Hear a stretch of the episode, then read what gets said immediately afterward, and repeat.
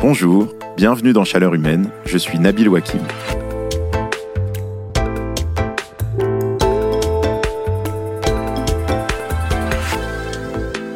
Je crois qu'un des films de science-fiction qui m'a le plus marqué ces dernières années, c'est pas Star Wars ou Avatar. C'est un film qui s'appelle en français Premier Contact. Ça raconte l'arrivée sur Terre d'une douzaine de vaisseaux extraterrestres dans lesquels se trouvent des êtres à mi-chemin entre des dinosaures et des pieuvres géantes. Et personne ne comprend ce qu'ils disent. Ce que j'aime bien dans ce film, c'est que c'est pas un film de guerre et que la personnage principale, c'est une linguiste, Louise Banks, qui a pour mission de comprendre la langue des extraterrestres, d'entrer en contact et d'assurer justement qu'on ne va pas rentrer en guerre. Parfois, dans la conversation sur le climat, j'ai l'impression que c'est de ça qu'on aurait besoin, des linguistes et des traducteurs. Plus j'avance dans le sujet, et pour être honnête, moins je supporte les discussions avec celles et ceux qui disent que c'est pas si grave, ou que de toute façon on n'y peut rien, ou que la France ça pèse que 1% des émissions. Même si ce sont pas du tout des extraterrestres, je me rends compte que j'ai de plus en plus de mal à trouver les mots et à être patient. Et à l'inverse, je vois bien qu'il y a plein de gens qui en ont super marre, qu'on leur dise qu'ils comprennent rien au sujet, que c'est très important, qu'il faut se mobiliser tout de suite, sinon ils vont être engloutis sous les eaux. J'ai reçu il y a quelque temps dans ce studio pour un autre épisode de Chaleur Humaine la climatologue Valérie Masson-Delmotte. Et elle, elle m'avait expliqué que sa tactique de l'élastique pour parler du climat, eh ben, c'était la bienveillance, pour ne pas braquer ses interlocuteurs. Et d'ailleurs, à la fin de l'épisode, je m'étais demandé si c'était vraiment efficace, s'il fallait pas des fois laisser libre cours à sa colère, par exemple. Et puis j'ai croisé dans un colloque cet été un sociologue qui s'appelle Laurent Cordonnier, et il a coordonné une étude grand format sur ce que pensaient les Françaises et les Français du changement climatique. Et je me suis dit qu'il saurait peut-être nous dire s'il valait mieux garder son calme, s'énerver ou apprendre à parler des langues extraterrestres. Est-ce que les climato-sceptiques sont en train de gagner la bataille de l'opinion? Comment aborder le sujet du climat sans parler seulement aux convaincus? Faut-il radicaliser les discours ou au contraire rester calme et bienveillant en toutes circonstances? Voilà, c'est de ça dont nous allons parler dans cet épisode de Chaleur humaine. Laurent Cordonnier est sociologue et directeur scientifique de la Fondation Descartes, un institut non partisan qui travaille sur notre rapport à l'information. Et il a donc rédigé cette étude et lui, il pense qu'il vaut mieux dans tous les cas éviter le clivage pour parler du climat. Juste avant de commencer cette conversation avec Laurent Cordonnier, je vous glisse un tout petit mot de la sortie du livre Chaleur humaine, disponible depuis la mi-octobre. C'est 18 entretiens pour essayer de répondre du mieux possible aux défis climatiques. C'est édité par les éditions du Seuil et par Le Monde et c'est disponible dans toutes les bonnes librairies.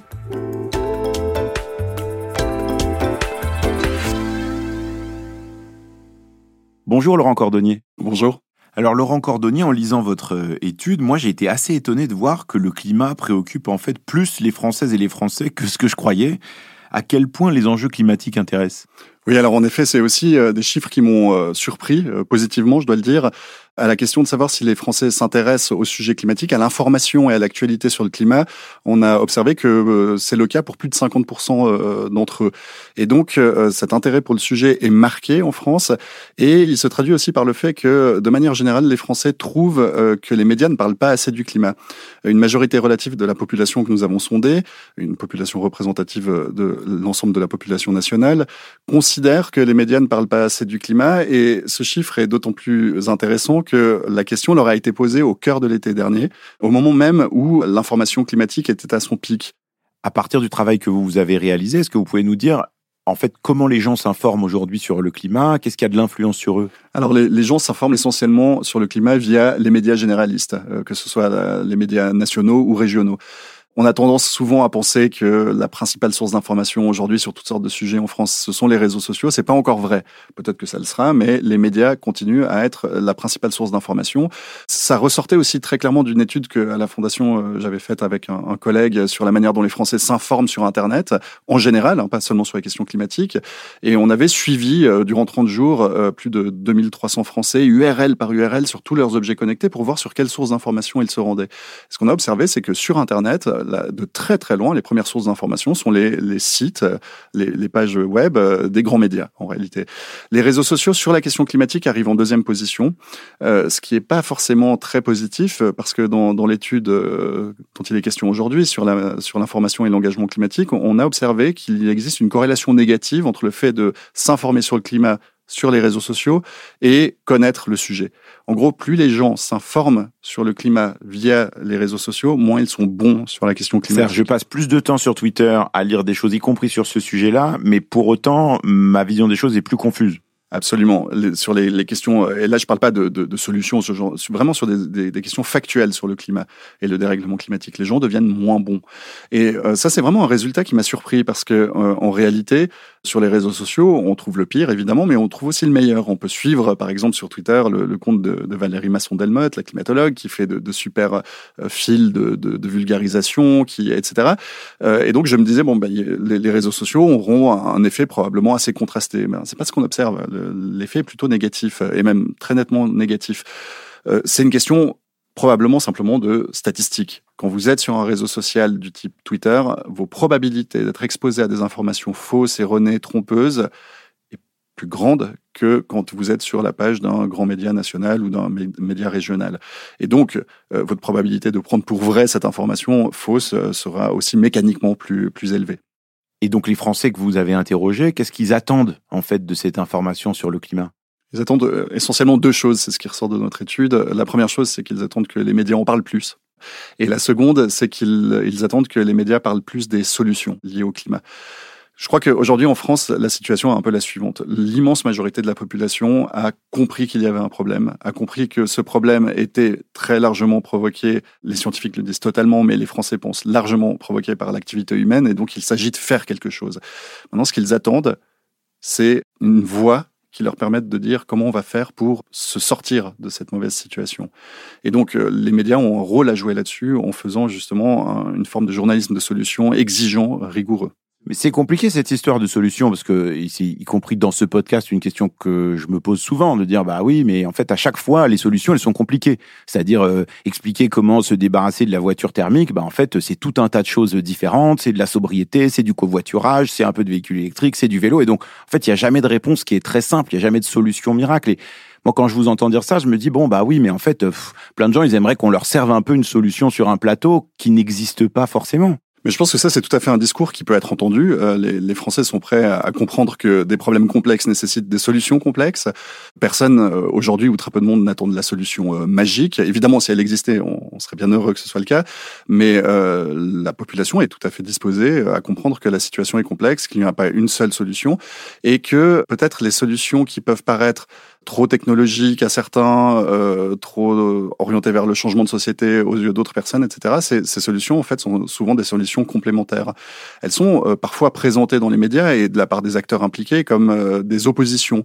Il faudrait choisir entre nucléaire ou une consommation moindre d'énergie. Je pense qu'aujourd'hui, on, on, considère qu'il ne faut pas choisir. Hein, on doit faire les deux. De même qu'entre nucléaire et énergie renouvelable, par exemple. Hein. Mais ces discours d'opposition ne prennent pas forcément aux yeux de la population. Ils comprennent très bien que peut-être euh, il va falloir mettre en, marche, euh, suivre plusieurs voies différentes pour arriver au résultat qu'on espère. Mais est-ce qu'il y a une différence dans les différents euh, segments de la population? Parce qu'on imagine souvent que les jeunes ou une partie de la jeunesse est plus impliquée sur ces questions-là et qu'au contraire, des gens plus âgés se mettraient plutôt à distance de ces questions. Est-ce que c'est aussi ce que vous, vous avez constaté? Alors moins que ce que l'on aurait pu attendre en réalité. Euh, on a mesuré dans cette étude, qui est pas seulement un sondage, on a aussi mesuré des, des, euh, des compétences de la part des personnes que nous avons interviewées, enfin euh, interrogées. Euh, on a mesuré notamment leurs connaissances factuelles sur les questions climatiques. Et là, de manière intéressante, on ne voit pas que les jeunes, on n'observe pas que les jeunes sont euh, meilleurs que le reste de la population sur ces questions-là. Peut-être qu'on a un C'est-à-dire, est-ce que les gens savent ce qui cause le changement climatique, euh, à quel point c'est d'origine humaine, etc. Exactement, de combien les océans ont déjà augmenté la température, euh, quelle est la part du, du, transport dans le, dans le dérèglement climatique, ce genre de, de questions factuelles. Euh, Là-dessus, on voit pas que les jeunes sont particulièrement euh, meilleurs que le reste de la population sur l'ensemble de la population. Pourquoi? Parce que peut-être que les médias sont un peu victimes euh, d'un prisme parisien sur la jeunesse. Quand un média veut interroger des jeunes, ils descendent au pied de leur immeuble qui est au centre de Paris et ils vont demander à des jeunes parisiens qui n'ont pas une sociologie représentative du reste du pays et donc vont obtenir des réponses d'une jeunesse peut-être plus impliquée sur ces questions-là, très engagée. Je vais vous donner un exemple euh, de, ce phénomène-là. Les médias ont beaucoup parlé de, ces jeunes diplômés euh, en, ingénierie qui décidaient de renoncer au métier d'ingénieur et de partir euh, vers des carrières plus orientées vers la nature. Et on a considéré, on a pris ça un peu comme un, symbole de la révolte de la jeunesse.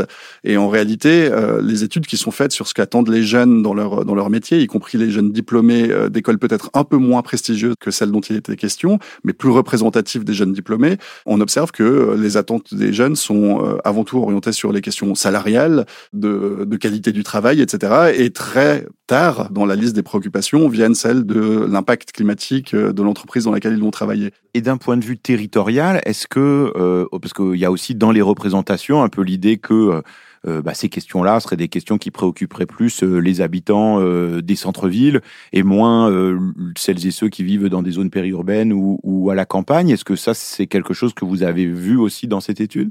On constate en effet certains effets de la, la, la taille de la résidence d'habitation en fait sur les attitudes, les comportements, les croyances. Mais une nouvelle fois, c'est pas si marqué que ça en réalité. On l'observe notamment sur les, les questions de, d'action climatique contraignante que les gens seraient prêts à prendre renoncer à la voiture, c'est beaucoup plus facile quand on est à Paris que quand on est à la campagne. Donc évidemment, ça, ça a un effet. Euh, vous m'interrogez sur les climato-sceptiques. Qui sont-ils en France? On constate que la, les gens qui nient encore aujourd'hui l'existence du dérèglement climatique sont premièrement une minorité. Ils sont à peu près 7% en France à être climato-sceptiques euh, au, au, sens euh, classique du terme, un peu hardcore comme ça. Donc le, le dérèglement climatique n'existe pas. C'est à peu près 7% de la population nationale. Et ces gens-là, en effet, vivent plutôt des petites agglomérations que des grands centres urbains. Qu'est-ce qui différencie finalement celles et ceux qui pensent que c'est très important les questions climatiques et puis euh, celles et ceux qui euh, ont plus de distance vis-à-vis de ces questions-là? On, observe euh, deux phénomènes, surtout des effets de diplôme, de niveau de diplôme. Les gens plus diplômés sont euh, plus sensibles à ces questions-là. Un effet aussi de d'orientation politique, très clairement. Je vais vous donner à nouveau un exemple. Sur les, les 7% de climato-sceptiques hardcore dont je parlais avant, on, observe une très nette surreprésentation des, des gens qui se disent proches de l'extrême droite. Donc sur ces questions-là, on voit ce facteur euh, politique ressortir très fort. Aussi sur le type de solutions qui sont plébiscitées. Les gens euh, proches du centre-droite sont plus technophiles, il faut, il faut bien le, le constater, ont plus cette croyance que la technologie va pouvoir euh, nous sortir de ce mauvais pas dans lequel l'humanité s'est mise. Euh, les gens qui sont plus proches des écologistes euh, croient moins en cette solution notamment.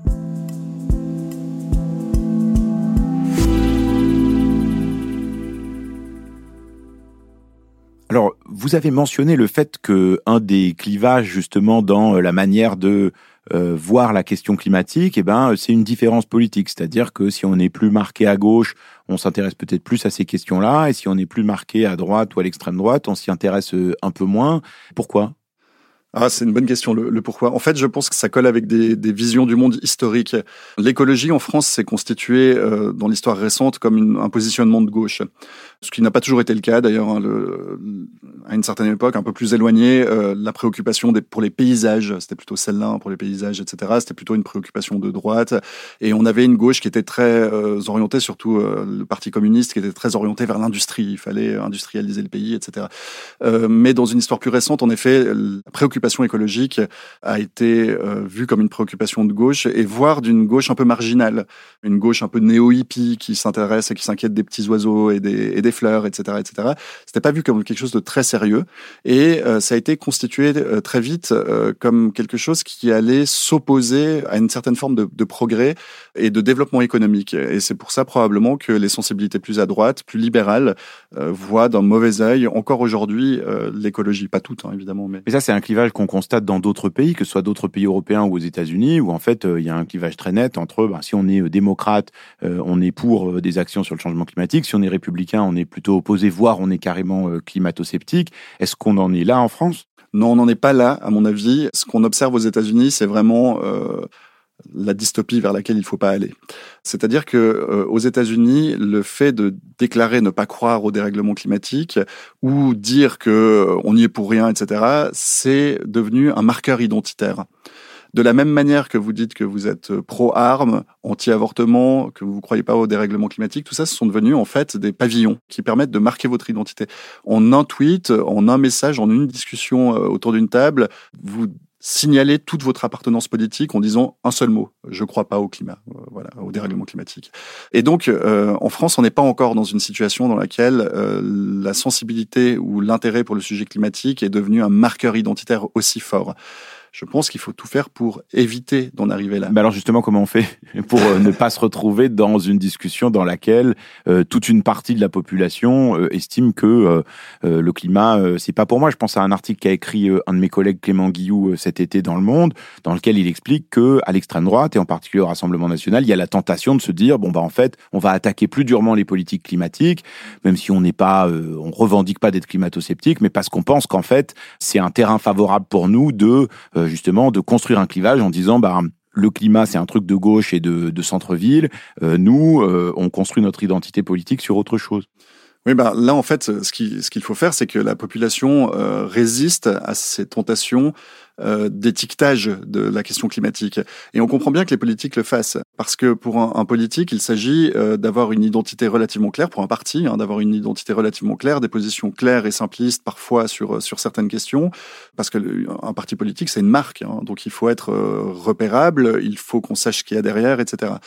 C'est un très mauvais calcul de la part des politiques de jouer sur ce terrain-là, parce que dès lors que le climato-scepticisme, quelle que soit sa forme, hein, sa forme historique qui consiste à dire que le dérèglement n'existe pas, ou ses formes modernes qui consistent à dire un peu à la Zemmour que la France c'est 1% euh, des émissions, donc c'est pas grave, on n'y peut rien, euh, c'est pas un problème pour nous.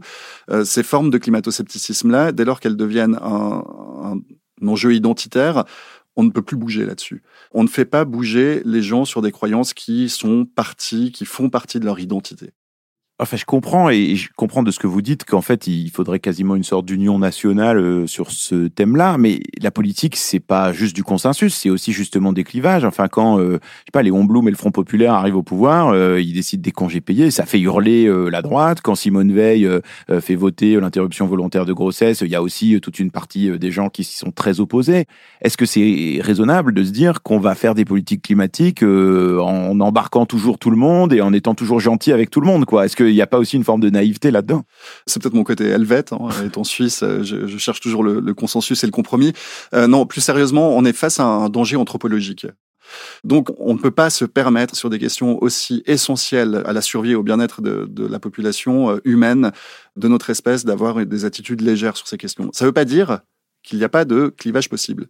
Le consensus doit être sur le fait qu'il y a un dérèglement et qu'il faut agir et que l'action sera politique. Ça, de la part des politiques, là-dessus, il doit y avoir un consensus, une unanimité. Les voies pour arriver à une action efficace vont varier. Et c'est sain parce qu'on est effectivement dans une démocratie que les différents partis, les différentes sensibilités puissent exprimer des voies différentes, des chemins différents pour arriver à ce résultat-là. Mais ce sur quoi aucun parti ne devrait transiger, c'est que ces voies-là doivent être fondées scientifiquement. C'est-à-dire que euh, proposer des mesures gadgets en disant voilà, je suis en train de faire quelque chose et c'est mon plan et c'est mon programme électoral euh, pour la prochaine présidentielle en ce qui concerne le climat, c'est plus possible. Sur ces questions-là, il va falloir que chaque parti, et aujourd'hui c'est pas du tout le cas, on en est très très loin, que chaque parti propose sa feuille de route documentée, chiffrée sur où est-ce que j'en serai en suivant ma feuille de route en 2050, tonnes par tonne de CO2 euh, évité. Mais dans ce que vous dites, c'est-à-dire qu'il faut des options différentes par chacun des partis politiques ou chacun des camps politiques pour comment faire la transition. Ça veut dire qu'il faut euh, raconter une transition de droite, une transition de gauche. Euh, mais aujourd'hui, on ne voit pas vraiment ça. Absolument. On n'aura pas de, de transition écologique, environnementale en France ni ailleurs d'ailleurs, si on n'a pas aussi une transition de droite. Il faut en réalité que chaque partie se demande quel est le chemin compatible avec ses valeurs pour aller vers une France vivable en 2050 et plus tard. Et donc, euh, des chercheurs dont le nom m'échappe actuellement, mais avaient montré dans une étude qu'en fait, la, meilleure solution, c'était de trouver euh, des arguments qui vont plaire à chaque électorat. Alors quand je dis plaire, c'est pas seulement jouer sur des, des, cordes émotionnelles de chaque électorat, mais qui vont être compatibles avec les valeurs de chaque électorat. Et ça tombe très très bien parce que le climat permet de tels arguments euh, pour chaque électorat. On peut imaginer des, des arguments euh, plus de type économique pour un certain électorat de droite, par exemple, en disant il est possible euh, de créer un tissu économique vif et, et vivant en France en intégrant un certain nombre de mesures qui vont diriger l'économie je veux dire très clairement, euh, en France, les gens qui travaillent dans l'économie ou les gens qui, investissent et qui, ont des entreprises sont habitués et plus qu'habitués à travailler dans un, cadre, dans un environnement contraint par des, euh, par des normes. La France, c'est que ça. et d'ailleurs, ils s'en plaignent, les industriels, en disant il y a des normes partout, je dois respecter ceci et cela, on m'oriente plutôt vers telle activité que telle activité par l'impôt, par les charges, etc. etc. Oui, et les, les, industriels français et les entrepreneurs français le vivent très bien. L'économie française va plutôt bien, s'exporte bien, etc. Voilà, donc ils sont habitués à travailler dans un, dans un environnement contraint. Ils peuvent même en faire une force concurrentielle dans certains cas de figure. Et je pense qu'on peut accepter et que, que, la droite peut tout à fait proposer des, des mesures de direction de, qui soient peut-être plus des incitations euh, économiques que des contraintes euh, économiques, mais qui vont diriger l'économie. À gauche, euh, dans la discussion ou dans le mouvement climat, il y a souvent le sentiment que les mesures qui sont proposées sont toujours insatisfaisante. C'est-à-dire que finalement, on n'est jamais sur la bonne trajectoire. Est-ce qu'il n'y a pas là aussi une réflexion à avoir sur comment avancer progressivement sur le chemin de la transition? Savez, c'est toujours un peu la, même euh, très ancienne opposition entre réformistes et révolutionnaires. Euh, en France, c'est une, une opposition qu'on connaît très bien euh, d'un point de vue politique. Je pense que l'approche révolutionnaire aujourd'hui sur le climat, très radicale, etc., n'a pas de chance de, passer. Pourquoi? Parce que la population ne suivrait pas. Changer du jour au lendemain totalement le modèle économique, renoncer à l'idée de croissance, renoncer à, l'idée de, consommation. Je ne dis pas que c'est pas souhaitable moralement. Mon avis là-dessus n'intéresse personne. Je dis simplement que ça n'a aucune chance de marcher. Et donc, à un moment, il faut être pragmatique. Si on veut qu'il y ait une transition, il faut qu'elle euh, puisse exister. Et proposer une transition euh, idéale, c'est proposer de ne rien faire en réalité. Et donc, euh, la recherche de la solution idéale sur, une, sur une, situation complexe comme l'est celle du dérèglement climatique, c'est un miroir aux alouettes.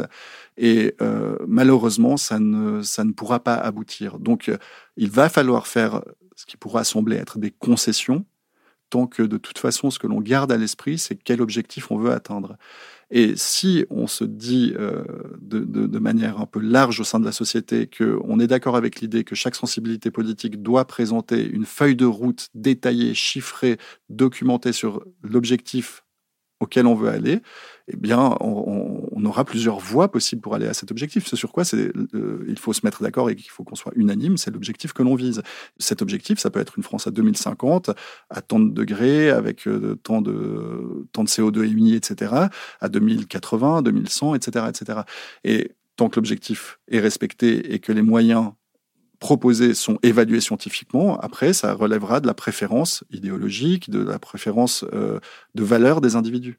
Oui, mais alors ce que vous racontez, ça ressemble en partie à ce qu'a fait le secrétariat général à la planification euh, écologique auprès de la première ministre. Il y avait dans ce studio il y a quelques semaines euh, Antoine Pellion qui dirige ce secrétariat général à la planification et on a l'impression qu'ils ont fait tout ce travail de dire voilà euh, ce qu'on aimait, cette espèce de travail de recension géant. Mais ensuite, quand vient le moment de faire des arbitrages politiques et de prendre des mesures, on a l'impression que les politiques, alors c'est le cas d'Emmanuel Macron, mais ça pourrait être, je pense, le cas de représentants d'autres partis ou d'autres mouvements politiques, bah, ils sont un peu uh, paralysé par le risque que euh, ces mesures soient très fortement impopulaires. Il y a le souvenir des Gilets jaunes avec la mobilisation euh, en 2018 contre la hausse de la taxe carbone. Et depuis, on se dit, bon, bah, en fait, augmenter le prix de l'essence, bah, en fait, c'est pas possible. Donc, on dépense beaucoup d'argent pour faire en sorte que ça ne soit pas le cas. Plus récemment, il a été question d'interdire les chaudières à gaz. Puis, on a vu que ça pouvait susciter peut-être des oppositions. Donc, on le fait pas. Est-ce qu'il n'y a pas aussi un risque de se dire, bon, en fait, pour embarquer le plus de gens, on va jamais prendre de mesures un peu peu structurel euh, qui pourrait nuire à tel ou tel, et donc euh, bah, finalement on n'avance pas beaucoup.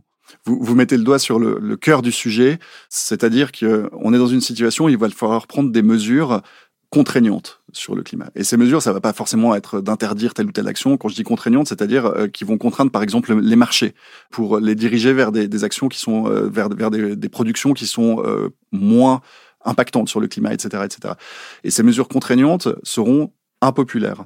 Ça, c'est un fait. Pourquoi? Parce qu'elles vont nécessairement toutes avoir un impact négatif sur euh, le pouvoir d'achat des Français. Il ne faut pas qu'on se leurre là-dessus. On ne va pas pouvoir continuer à vivre euh, avec le même niveau de, de, de consumérisme qu'aujourd'hui et en même temps réduire les émissions de CO2. Ça, c'est pas possible. Donc, les mesures qui vont être efficaces, qui peuvent avoir un impact, vont avoir des effets négatifs sur la population. Alors vous parlez de rationalité, mais il y a aussi un autre facteur auquel on peut penser et dont vous parlez dans l'étude, qui est la question de la peur.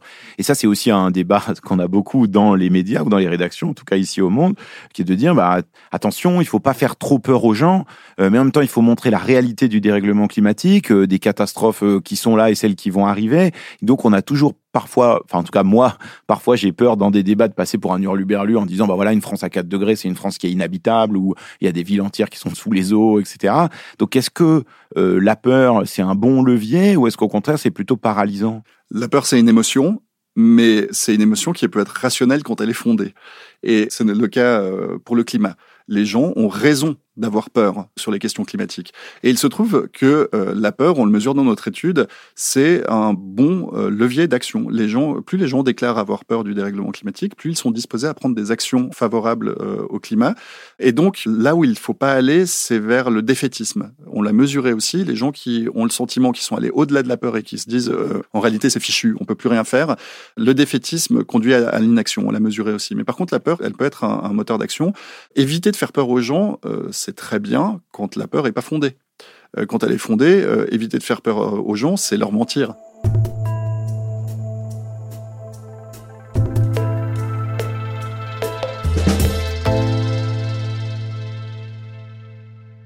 Alors à partir de cette étude, si vous deviez donner des conseils à un gouvernement ou à des politiques aujourd'hui sur comment faire mieux les politiques climatiques, vous, vous diriez quoi? Je dirais que la, première chose, c'est de tenir compte de deux facteurs que nous avons mesurés dans, notre étude euh, qui peuvent euh, faciliter l'acceptation de mesures contraignantes en faveur du climat. Ces deux facteurs, et le premier est de très loin le plus important, qui écrase statistiquement tous les autres facteurs, y compris sociodémographiques, politiques, etc., c'est euh, la perception de l'efficacité climatique de la mesure prise. Quand les Français ont l'impression qu'une mesure donnée est efficace en faveur du climat, ils sont infiniment plus disposés à l'accepter, combien même elle peut être contraignante. Ça peut paraître une évidence, mais c'est une évidence qu'il faut euh, énoncer clairement. C'est-à-dire que dans l'action politique, si l'on ne fait pas l'effort de démontrer, et non pas de communiquer, mais de démontrer l'efficacité de la mesure que l'on veut prendre, il n'y a aucune chance que la mesure soit acceptée par la population. Mais ça serait quoi, par exemple? Démontrer euh, l'efficacité, c'est dire, voilà, on va, je sais pas, mettre une taxe à tant euh, de centimes par litre sur les carburants, etc. Ça va nous permettre de diminuer la consommation dans le pays de tant de litres, ce qui va permettre d'éviter l'émission de tant de tonnes de carbone par année, ce qui fait sur 10 ans tant de tonnes et ce qui euh, correspond à un différentiel thermique de tant de degrés. Voilà. Et quand on fait une démonstration de ce type-là, on n'est pas dans la communication, on est dans la, dans la conviction. C'est-à-dire qu'on va démontrer que le sacrifice que vont devoir faire les, les gens a un sens. Et euh, qu'il a un sens non seulement parce que cette mesure est efficace, mais aussi parce que d'autres mesures l'accompagnent. Que toutes ces mesures-là vont dans le même sens et que mises bout à bout, elles permettent d'aller vers un monde qui va demeurer vivable. D'une certaine manière, le premier point, c'est la cohérence et l'efficacité euh, de ces mesures. Et ensuite, il y a euh, ce que vous dites sur la question des inégalités. Absolument. Chiffrer l'efficacité, convaincre de l'efficacité, euh, dire le sacrifice a un sens. Et euh, la deuxième, c'est le sacrifice a un sens, mais on ne va pas sacrifier des gens. on va pas sacrifier certains de nos concitoyens. C'est-à-dire que les gens qui sont les plus fragiles dans notre société, on va les protéger. Des mesures comme l'augmentation de la taxe sur les carburants touchent certaines populations plus que d'autres, celles qui vivent dans la ruralité, qui ont besoin de leur voiture pour se déplacer, qui n'ont pas les moyens de s'acheter une voiture électrique et pas non plus les moyens de passer au dernier modèle thermique pour réduire leur consommation, euh, ces gens-là, il faut penser à eux. Si on ne le fait pas, euh, ben déjà, on ne respecte pas euh, l'essence de, de, ce qui est censé être la République, l'égalité, la fraternité aussi, et on va se retrouver avec des gilets jaunes dans la rue. Alors justement, si on en vient plus au niveau des populations et de, et de nous individus, euh, si vous aviez un conseil à donner à un ami qui viendrait vous dire, voilà, mon oncle est climato-sceptique, j'en peux plus, euh, comment je peux faire pour mener une conversation de qualité Est-ce que vous lui diriez plutôt, bon ben, renonce à la discussion, c'est perdu d'avance, ou plutôt euh, continue, il faut débattre? Bah déjà, il n'a pas de chance, hein, parce que ça veut dire que son oncle fait partie des 7% des Français qui sont euh, climato-sceptiques euh, à l'ancienne. Euh, bon, peut-être que ça vaut la peine de discuter néanmoins. Non, je pense que la discussion, c'est toujours très important. Ce qu'il faut, en tout cas, ne, pas faire, c'est laisser la chaise, la chaise vide. Euh, c'est ce qu'on est en train de voir sur Twitter. les gens les plus compétents sur les questions climatiques sont en train de déserter le, le réseau. Pourquoi? Parce qu'elles se font harceler, massacrer, insulter par des attaques coordonnées, parfois sous-tendues par des robots, etc. et donc ça, c'est la, la vraie difficulté. Comment on fait pour soutenir les gens qui, savent, qui savent mieux que nous, c'est-à-dire les chercheurs, c'est-à-dire les vulgarisateurs scientifiques. Comment on fait pour les soutenir? Eh bien, parfois sur les réseaux sociaux, ça consiste à relayer leur message, à liker leur message, en leur disant simplement, en faisant voir au reste de la population que tout le monde n'est pas dans le camp adverse. Alors, euh, il y a eu euh, des discussions ces derniers temps autour de l'idée d'avoir une meilleure représentation du climat dans les médias, avec même euh, une association qui s'appelle Quota Climat, qui défend l'idée que bah, peut-être il faudrait réglementer et dire bah, peut-être qu'il faut un temps de parole minimal dans les médias pour s'assurer qu'on parle suffisamment de la question climatique. Est-ce que ce type d'initiative, ça vous semble une bonne idée? Je, trouve qu'en tout cas, c'est une initiative qui est euh, vertueuse, dont l'intention est très très bonne. Je suis moins sûr de l'efficacité d'une telle mesure. Pourquoi? Parce que euh, on est aujourd'hui dans une situation dans laquelle les médias sont en train de monter en compétence sur les questions climatiques, la plupart d'entre eux euh, en France qu'ils sont en train de parler aussi d'une manière plus intelligente du climat. Je ne suis pas sûr que ce soit le bon moment d'essayer de contraindre par la loi euh, la liberté euh, des rédactions sur ces questions-là. Euh, je pense que si on n'était pas dans un cas de, de montée en, en, compétence des médias sur ces questions, peut-être que euh, passer par la loi, ça pourrait être une piste. Je crains un peu que ce genre de mesures euh, nourrissent aussi une forme de complotisme, facilite les propos complotistes en disant, bah voilà, même les médias qui voudraient dire autre chose aujourd'hui sont contraints par la loi d'aller dans le sens euh, du consensus, etc., etc.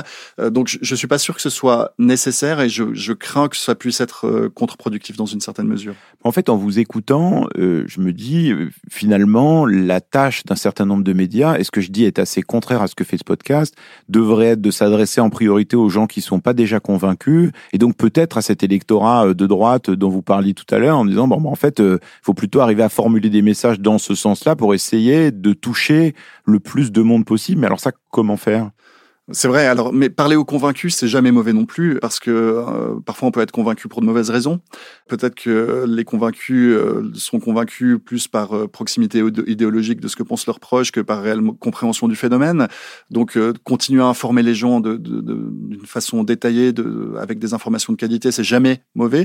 C'est aussi donner des, arguments à, ces convaincus pour qu'ils puissent parler à leurs proches, qu'ils puissent à leur tour convaincre d'autres personnes autour d'eux. Donc, non, je pense pas que ce soit inutile de, parler à des convaincus. Merci, donc on va continuer à faire ce podcast.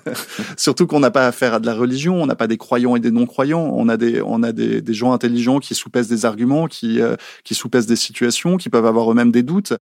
Et ensuite, ce qu'il faut en effet faire, c'est aussi parler euh, aux gens qui sont moins proches de ces préoccupations-là, voire qui sont euh, hostiles. Et comment faire pour leur parler? C'est de leur dire, déjà, c'est de leur, leur parler d'une manière respectueuse. On n'a pas affaire à des adversaires, on a affaire à des concitoyens qui ne pensent pas la même chose sur ces questions-là. Et donc, il faut euh, prendre au sérieux leur intelligence et leur capacité à comprendre la situation euh, en exposant des arguments. Alors il y a autre chose qui ressort de vos travaux, et je trouve que c'est intéressant, c'est qu'en fait les Françaises et les Français restent assez confiants dans les scientifiques, malgré la crise du Covid, euh, etc. Et en même temps, moi qui en reçois beaucoup dans ce podcast, je crois que je suis bien placé pour dire que bah, on comprend pas toujours très bien ce que disent les scientifiques quand, comme moi, on n'a pas de formation scientifique et on n'est pas expert euh, dans ces domaines-là. Alors, est-ce que euh, peut-être c'est aussi de ce côté-là qu'il faut regarder pour que les scientifiques se forment à mieux nous parler de ces enjeux, à mieux parler au grand public? Euh, il faut faire confiance aux scientifiques, il faut aussi faire confiance à nos concitoyens. Ils sont intelligents, ils sont capables de comprendre euh, des, choses complexes. Moi, je suis pas climatologue et j'arrive à comprendre des propos de climatologue. Euh, pourtant, j'ai aucune compétence a priori dans ce sujet-là, donc je suis au même niveau que le, français de moyen euh, sur ces questions et, voilà, peut-être même en dessous. Et, donc, j'arrive très bien pourtant à comprendre. Je pense qu'il faut faire confiance, en effet, à l'intelligence de nos concitoyens. Je pense que l'erreur, c'est souvent de considérer qu'il faut un discours euh, à une faible hauteur intellectuelle, euh, surtout adressée aux, couches populaires, comme si elles étaient incapables de comprendre un discours articulé et complexe. Euh, ce qu'il faut éviter, par contre, c'est le, le, jargonnage inutile, ce genre de choses, mais je crois que les scientifiques l'ont bien compris aujourd'hui. quand on lit Valérie Masson-Delmotte sur Twitter, on voit la qualité d'un message extrêmement clair, extrêmement sourcé, dans un discours que tout le monde peut comprendre. Mais ce qu'il faut aussi comprendre, c'est qu'il existe un grand nombre de vos collègues, et dont vous faites aussi partie, de scientifiques qui font un travail justement de, de, mettre à la bonne hauteur les propos des, scientifiques. Et d'ailleurs, sachez-le, alors un peu un clin d'œil triste, mais euh, quand on demande aux Français à quels acteurs ils font confiance pour leur dire la vérité sur le climat, en tête, on a les chercheurs, les scientifiques, c'est très bien. Tout en bas de la liste, on a les journalistes. Mais la petite lueur d'espoir, c'est que entre les deux, on a les journalistes scientifiques. donc euh, voilà, les, gens qui euh, qui font de la vulgarisation, qui euh, invitent sur leur plateau des, des scientifiques qui, qui viennent parler de choses complexes et lorsque c'est nécessaire vont les reformuler dans une d'une façon un peu plus simple. Je pense que ça c'est une formule qui va marcher. Il faut parler à l'intelligence de nos concitoyens. Ça, c'est assez porteur d'espoir pour euh, Chaleur Humaine, c'est bien. Et vous qui euh, vous inquiétez de ce risque de clivage très fort euh, sur les questions climatiques, qu'est-ce qui, malgré tout, vous permet de garder espoir qu'on va quand même aller dans la bonne direction? C'est que les gens sont intelligents c'est que on, est tous euh, pétris de biais cognitifs qui nous font mal concevoir certaines questions. On est tous englués dans nos, dans nos idéologies qui font qu'on va rejeter certains discours euh, de prime abord, etc., etc. Mais qu'on est tous capables d'aller au-delà de ces positions-là, qu'on est capable d'écouter, de sous-peser un discours, de sous-peser un argument.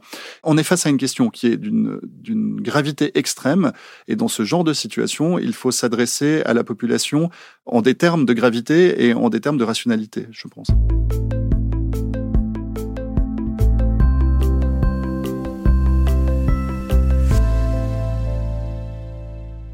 Alors avant de vous laisser repartir de ce studio, je voulais savoir comment vous, vivez cette transition à un niveau plus personnel. Est-ce que depuis que vous travaillez sur ces questions-là, vous avez changé euh, certaines de vos pratiques, certaines de vos habitudes? Par exemple, est-ce que vous prenez encore l'avion? Alors j'ai de la chance en fait parce que je peux avoir un comportement relativement vertueux à bon marché. Je vais le donner comme un exemple, mais c'est un exemple qui concerne beaucoup d'entre nous.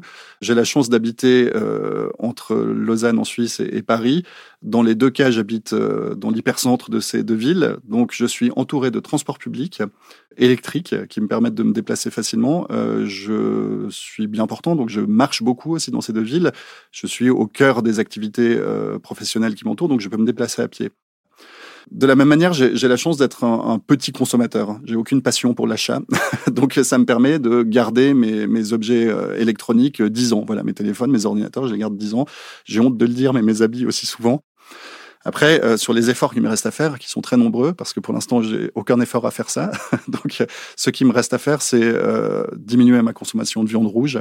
Euh, je suis en train de le faire. Aussi, peut-être qu'il ne faut pas, je, ça, ça, je le dis aussi de manière générale, la solution parfaite, elle est, elle n'existe souvent pas et elle est décourageante. Donc, je troque tant que je peux la viande rouge contre la viande blanche. Le, le coût CO2 de ces deux viandes n'a rien à voir. Donc, c'est pas idéal, mais c'est déjà est-ce que vous, il y a dans ces discours sur le climat et dans ces débats-là quelque chose qui vous hérisse particulièrement ou une pratique ou, ou un discours, euh, vous vous dites ça c'est vraiment un truc, ça devrait plus exister? Ce qui me chagrine beaucoup sur ces questions-là, c'est la force des théories complotistes.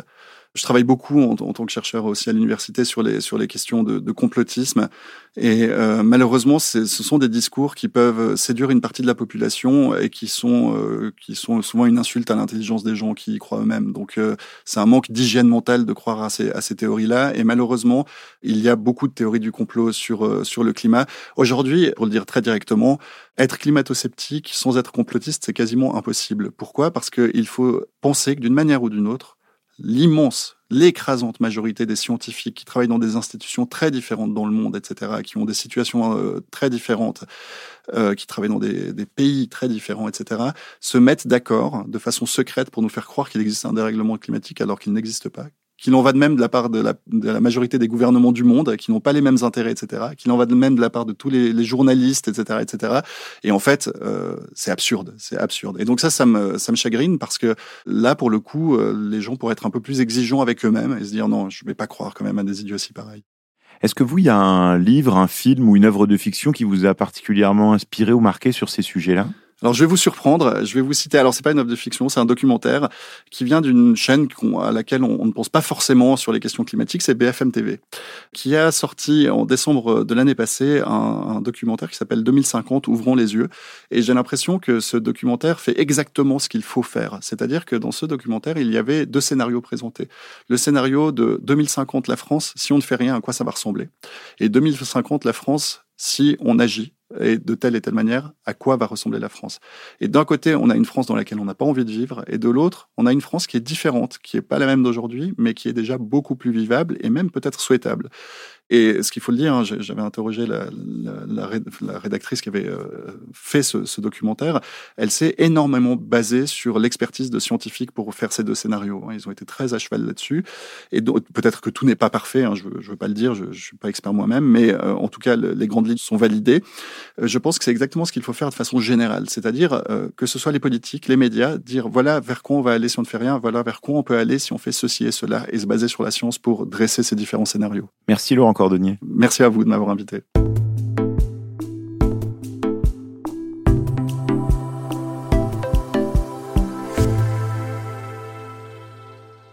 Elle était intéressante cette discussion avec Laurent Cordonnier. Il y a pas mal de choses qui me restent dans la tête. Le premier point que je retiens, euh, c'est de ne pas prendre les gens pour des imbéciles. Comme Laurent Cordonnier est poli, peut-être aussi parce qu'il est helvète, il le dit gentiment. Mais je dois dire que j'aime bien sa volonté de faire appel à l'intelligence collective. Je crois qu'il a raison, que ça n'a l'air de rien, mais qu'on n'y pense pas assez.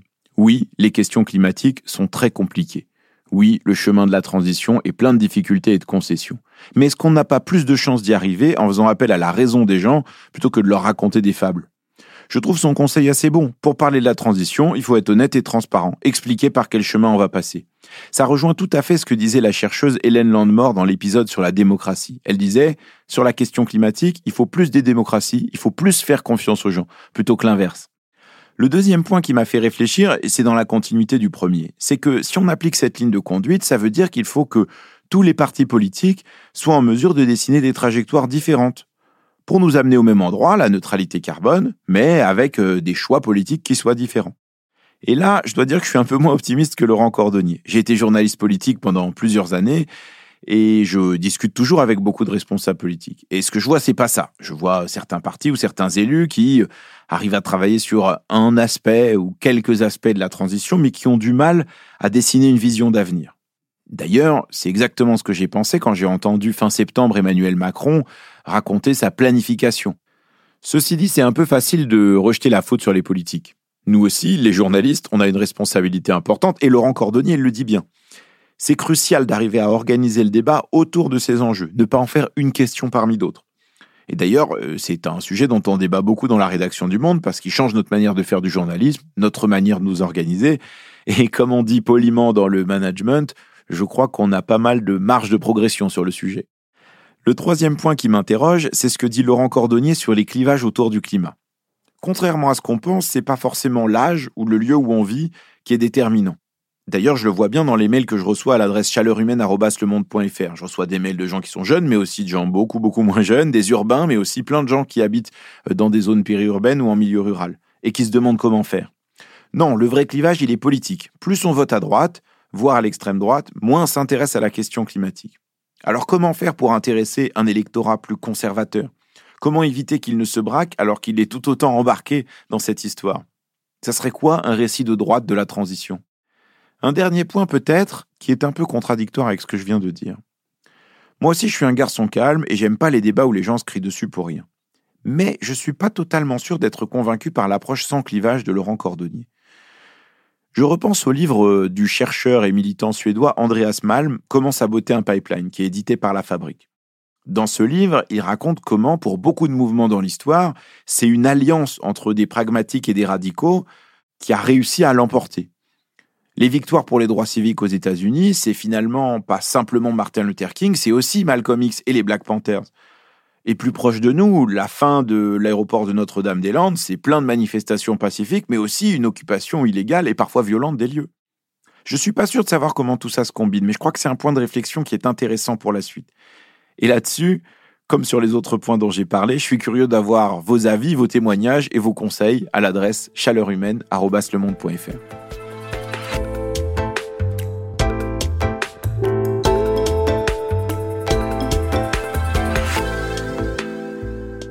Merci, merci infiniment d'avoir pris le temps d'écouter cet épisode de Chaleur Humaine, un podcast de la rédaction du Monde. Cet épisode garanti sans clivage inutile a été produit par Cécile Cazenave et réalisé et mis en musique par Amandine Robillard. Merci à elle. Vous le savez sûrement, Mes Chaleurs Humaines est désormais disponible en librairie. Le livre euh, Chaleur Humaine rassemble 18 entretiens réalisés dans le podcast et quelques idées en plus pour réussir la transition sans faire d'indigestion. C'est toujours également une infolettre hebdomadaire tous les mardis à laquelle vous pouvez vous inscrire gratuitement sur le site du Monde. Chaque semaine, je réponds à vos questions. Enfin, j'essaye. Si vous êtes encore là, prenez le temps de m'écrire pour me dire si cet épisode vous a donné des idées et des clés pour mieux parler du climat à vos proches ou à vos collègues. Vous pouvez comme toujours m'envoyer vos critiques, vos avis et une assiette de babaranouge opinion à l'adresse chaleurumaine.fr. Si cet épisode vous a plu, vous pouvez bien sûr le partager à vos amis et en débattre, et également venir mettre des commentaires sur votre plateforme de podcast préférée. Merci pour votre écoute et bravo, vraiment bravo d'être resté jusque-là. À bientôt!